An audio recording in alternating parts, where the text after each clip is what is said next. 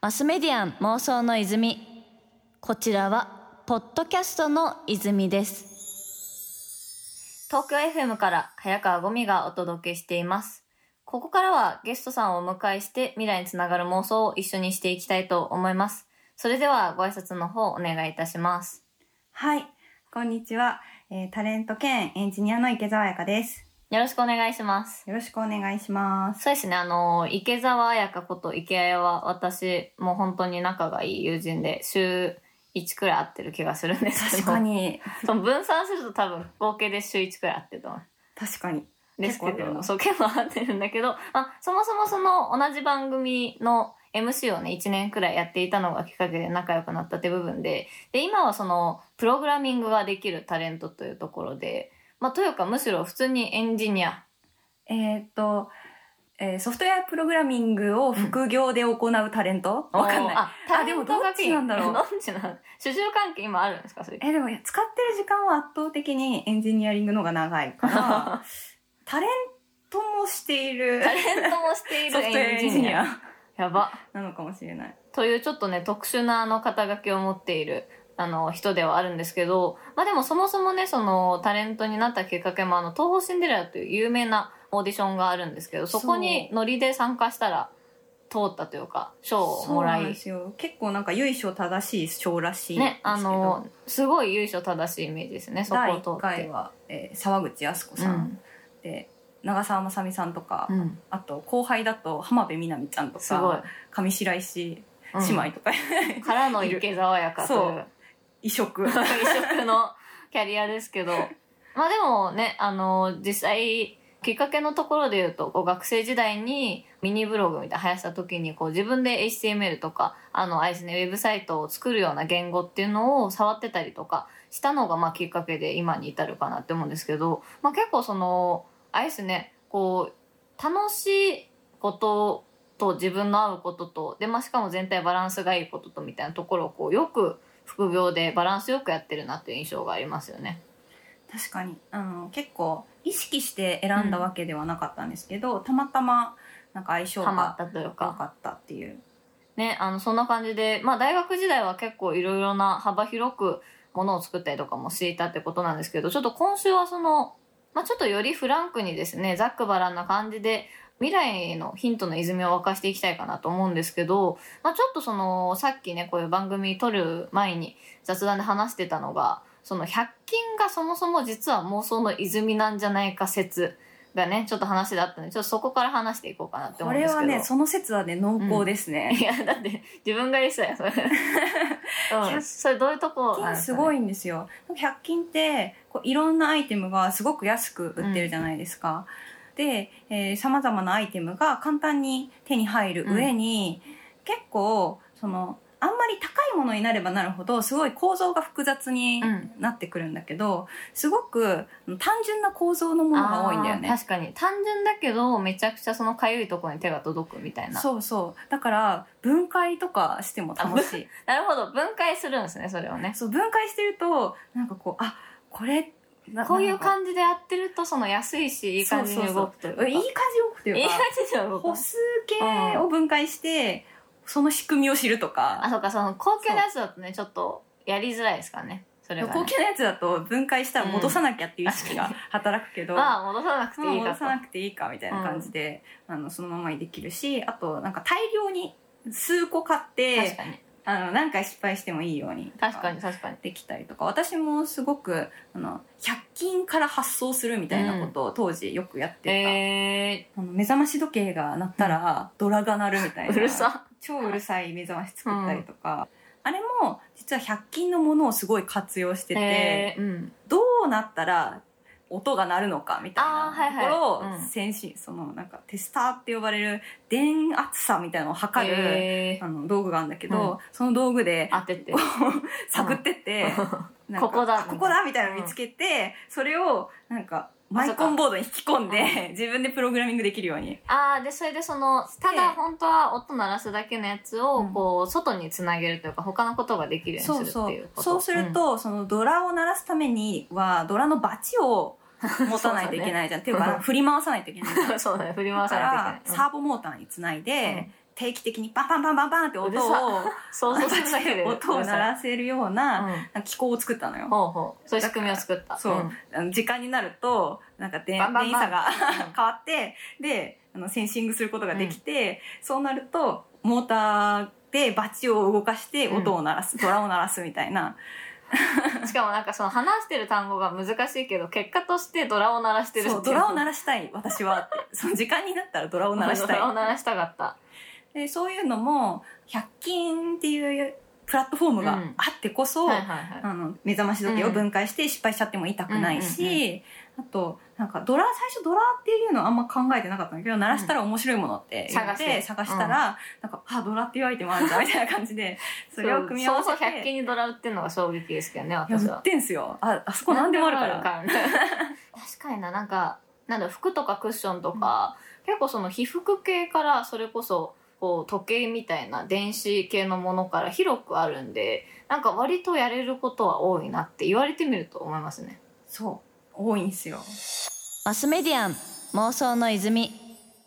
東京 FM から早川ゴミがお届けしていますマスメディアン妄想の泉ゲストにタレントでありフリーランスのソフトウェアエンジニアでもある池谷こと池澤彩香さんをお迎えしていますあのさっきの話にもちょっとつながる部分なんですけど私結構その刺激を受けてるのはですねあの山崎実業というブランドというかメーカーさんかながあるんですけどそこのねその収納道具とか家庭周りの各種道具がもうこれまで作るみたいなのが結構多くて私はねかなり好きなんですよなんでこれね結構私の妄想の泉ですね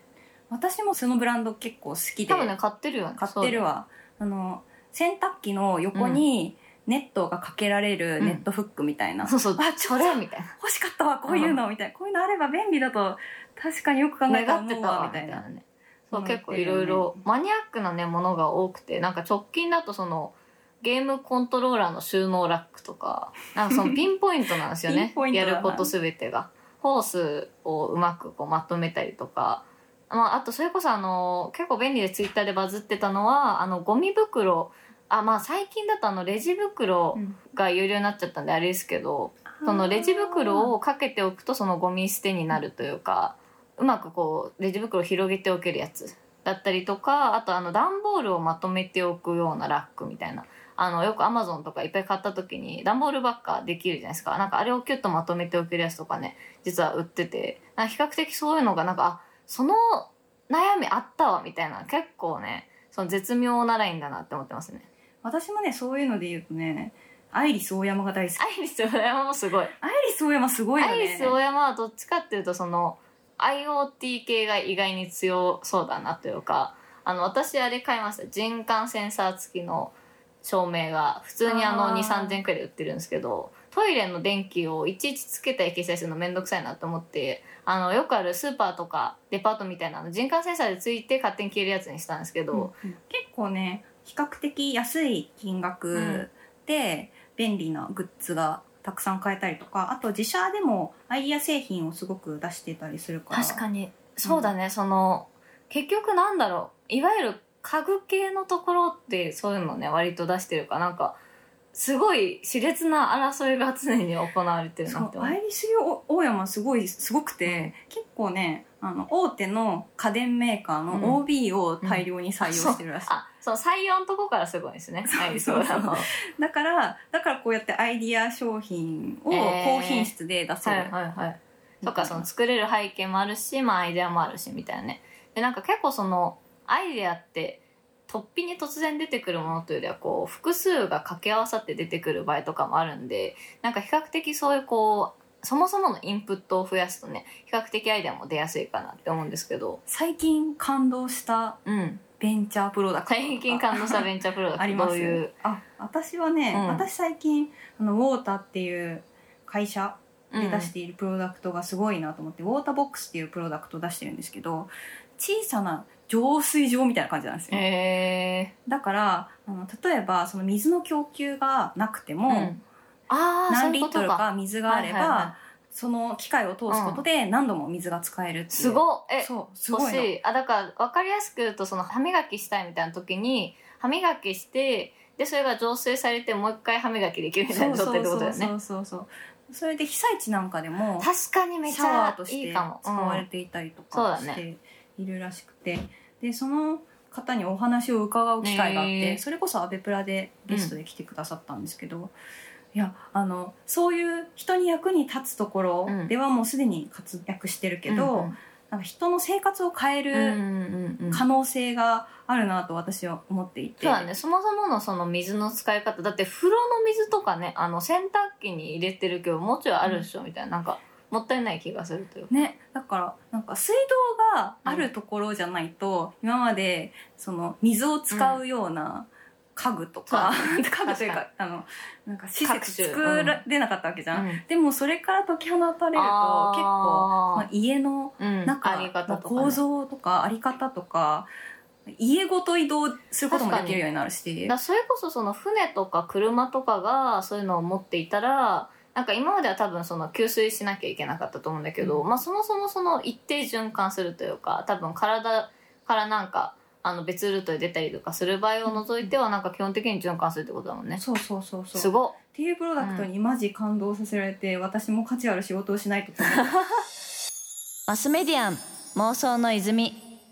東京 FM から早川ゴミがお届けしていますマスメディアン妄想の泉ゲストにタレントでありフリーランスのソフトウェアエンジニアでもある池谷こと池澤彩香さんをお迎えしていますあのー全く話は変わるんですけど、はいその私はね池澤彩香にこう大変お世話になっていてそのどういう時にお世話になるかっていうとこれねめちゃくちゃ落ち込んでる時に大体ねあの来るっていうところはあってだ確かからに直近だとそのなんか彼氏と振られる前にもあったしその彼氏と振られる1時間前くらいまで一緒にいたしなんか振られた30分後くらいにここに来るその池澤彩香のね家に来るみたいなこともあったわけですけどありましたねありましたね、まあ、だからちょっとそういう話もねあのしても面白いかなと意外にする機会ないですからねまあでもそれで言うと確ちょっと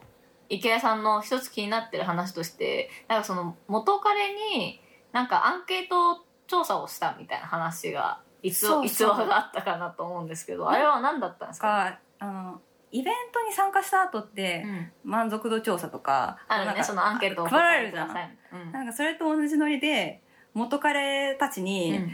お付き合いに関する満足度アンケートを送りつけるっていううん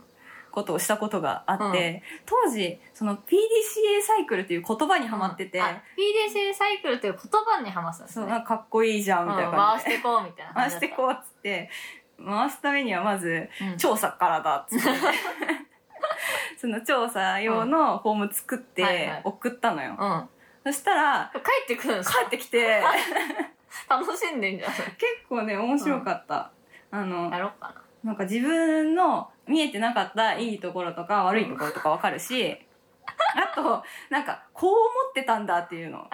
い気づきもあるしあと やばなんかこうあのうん関係が冷え込 んだうんきっかけきっかけのズレとかもわかるあなるほどねそのお互いのその認識のそういうだからこの時点でその関係が冷え込んだなって思ってたけどなんかそれ実は違かったみたいなことそうそうそう意外とねすれ違いがあったりとかねあと別れるに至った原因を教えてくださいみたいなあー率直な質問も入れてたんだけど、うんなんか向こうが持ってる理由とかもすごっこう聞けたりとかずれうてるーうんんまあなんかそんなもんかまなあそんなもんかとは思った